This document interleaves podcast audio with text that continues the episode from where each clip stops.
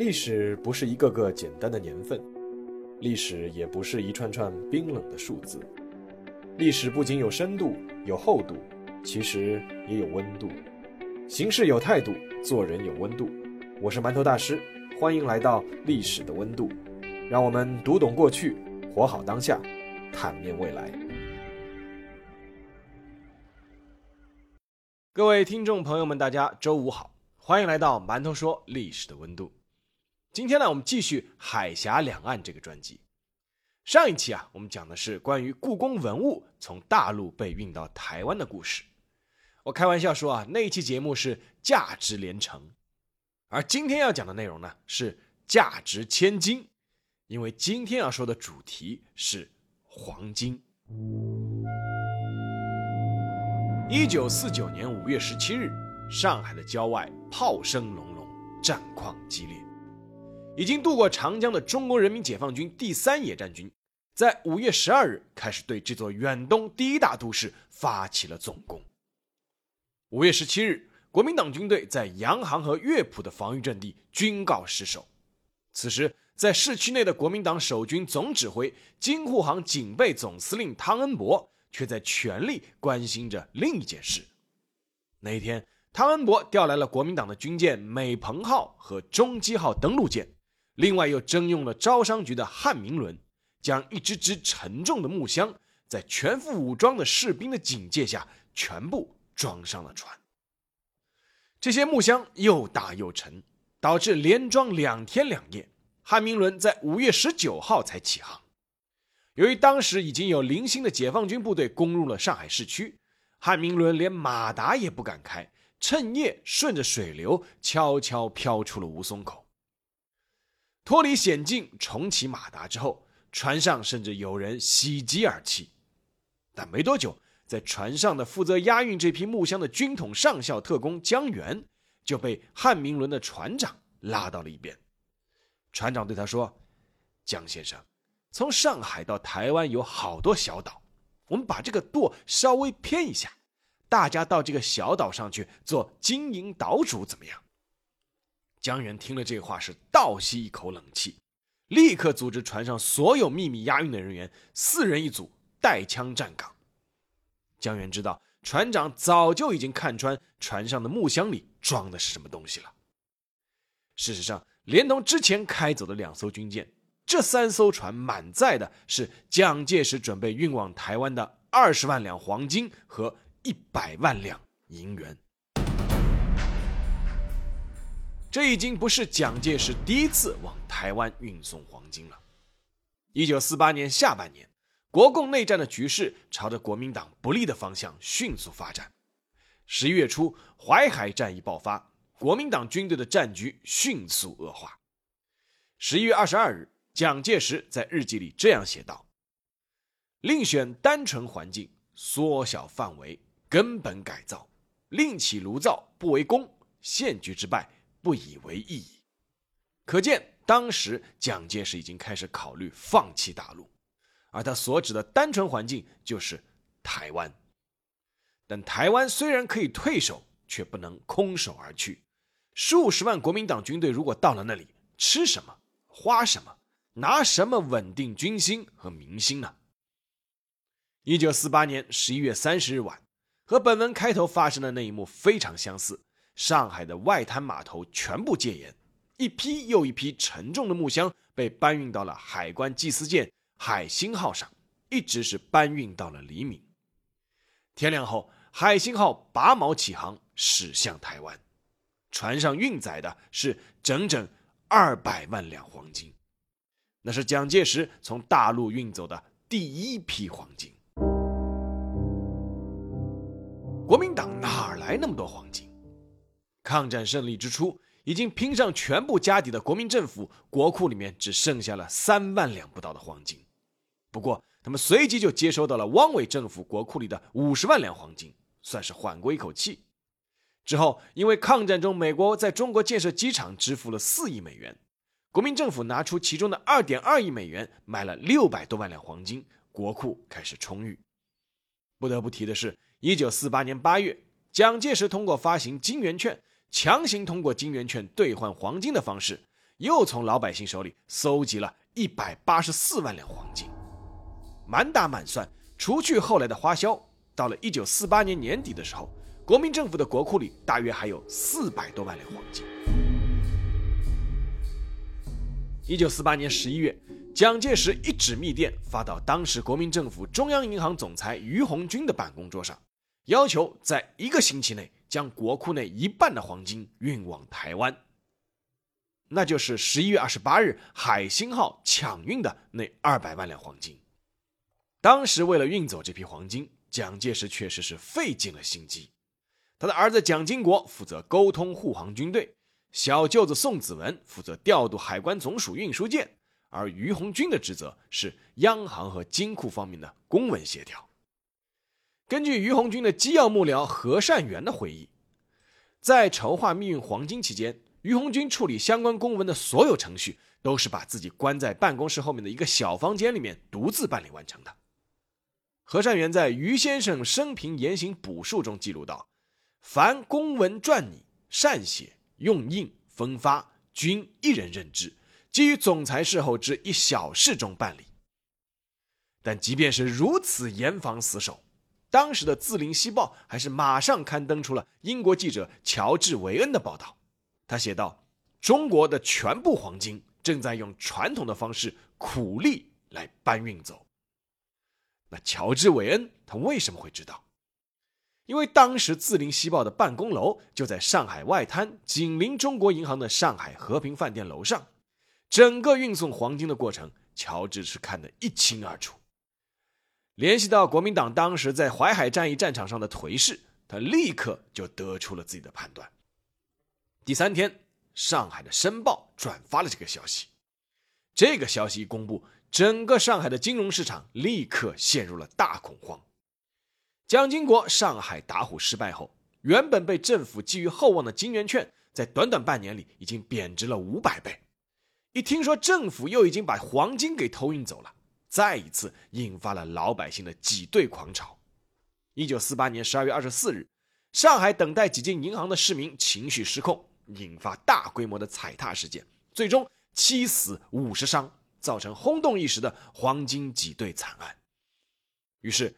乔治·韦恩发布消息后，官方立刻辟谣，并对这名英国记者实行了逮捕，而且迅速审判，判处死刑。还好，乔治的夫人通过香港外国记者协会主席直接找到了蒋介石求情，才侥幸逃过一死。但纸包不住火，国民政府投运黄金去台湾一事，其实已经成了公开的秘密，由此也加速了金圆券一路狂泻的行情。一九四八年八月，金圆券刚发行的时候，两元金圆券能兑换一块银元。一九四九年一月，一千元金圆券才能够兑换到一块银元。一九四九年四月，一千万金圆券连一块银元都已经兑换不到了。一九四九年六月，五亿元金圆券才能够兑换一块银元。在整个偷运黄金的过程中，有没有人试图阻止呢？答案是有的。黄金是整个国家的财产，蒋介石要运走黄金也得合法才行。为此，蒋介石当时想出的办法是以军费名义调拨预支剩余国库的黄金。当时的财政部长徐堪就反对这样做，但是在蒋介石派人施压之后，他很快转为默许。接下来反对的人叫刘公云。一九四九年一月二十一日，内外交困的蒋介石宣布人生中的第三次下野，央行总裁于鸿钧也随即去职，接替总裁位置的就是刘公云。刘公云当时是不赞成运出黄金的，他采取的办法就是一个字：拖。但蒋介石让空军总司令周至柔、海军总司令桂永清、联勤总部总司令郭灿三和军需署长吴松庆。一起拜会刘公云，再加上于鸿钧在一旁极力劝说，最终说服了刘公云同意交出国库里的剩余黄金和银元。但因为刘公云在这件事情上拖拖拉拉，由此失去了蒋介石的宠幸，最终只能去了新加坡养老。而在保卫黄金中付出实际行动的是央行的稽查专员黄敬武。黄敬武是著名教育家黄炎培的儿子。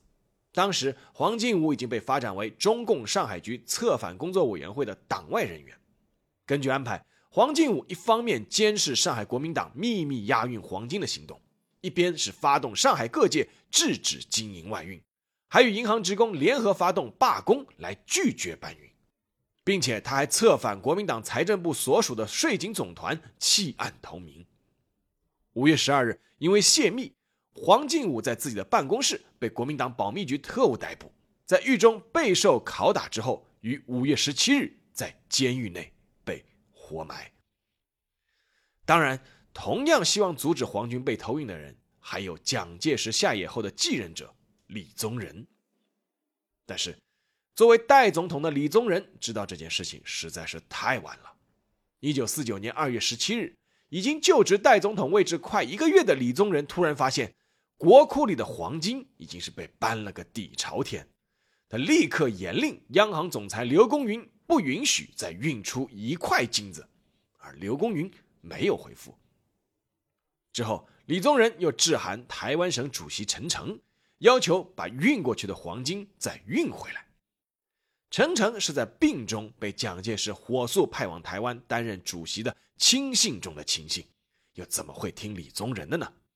陈诚立刻回函说：“此事归属央行关系，请找央行协调。”李宗仁回头再找到刘公云，刘公云这次倒是回复了，他说：“黄金现在已经既定在保管中，不宜再运出去了。”李宗仁最后没有办法，他还抱着一丝幻想，致函给蒋介石。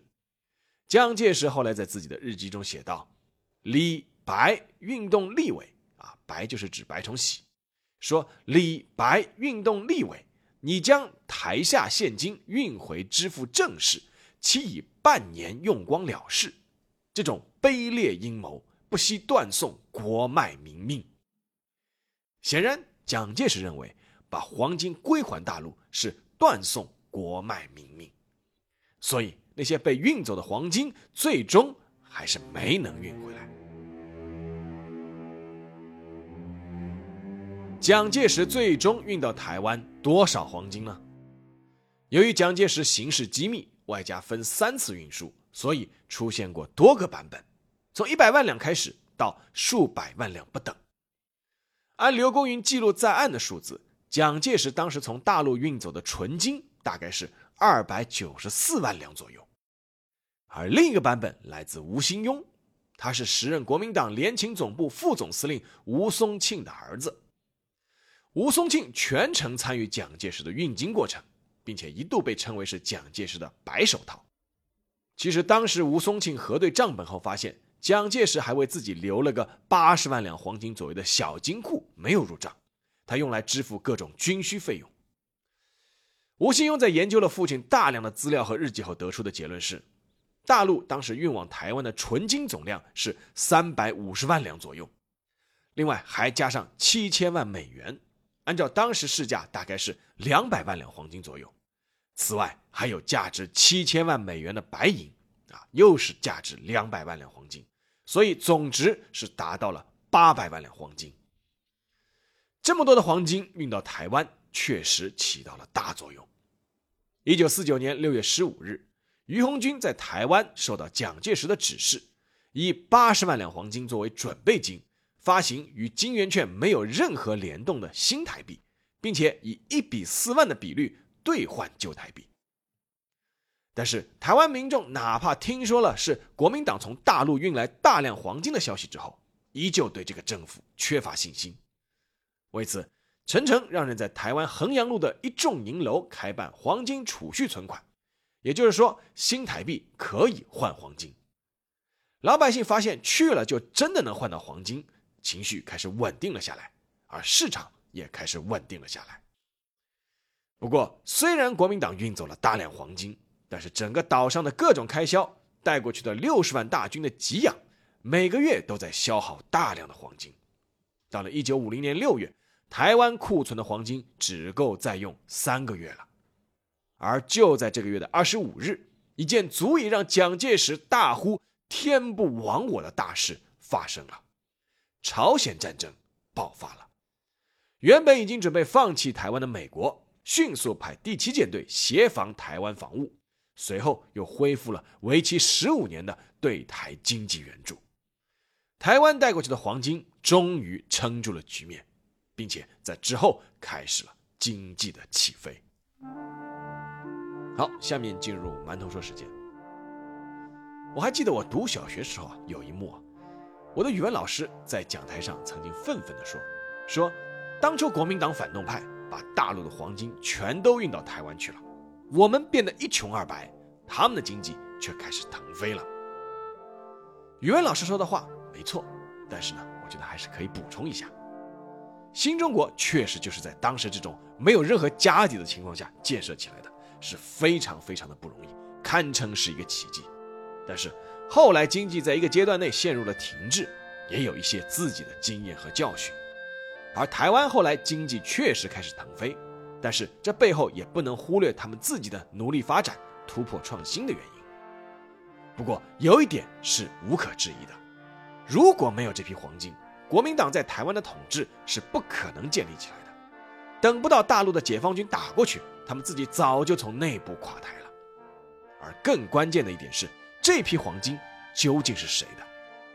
不是蒋介石的，也不是毛泽东的，不是国民党的，也不是共产党的，是属于全体中国老百姓的。凤凰卫视的电视制作人丁文静曾经制作纪录片《黄金密档》来记录这段历史。他发现，当时很多台湾健在的当事人都不愿意接受采访，因为他们认为啊。把属于全体人民的黄金运到台湾去，他们顾虑留在大陆的亲人会被指责。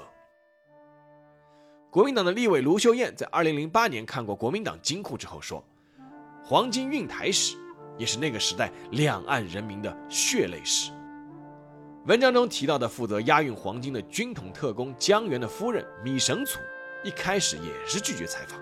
他说。上海的亲戚们如果知道我先生是协助蒋介石运黄金的，是不会谅解我们的。而最直接的参与者之一，曾经在上海主导用金圆券兑换老百姓黄金的蒋经国，在他的散文集《风雨中的宁静》一书中，曾经写到过这样一句话：“他说，每一个铜钱敲开来都是血，铜板敲出来都是血，何况是黄金。”好了，这一期节目就到这里，让我们下期再见。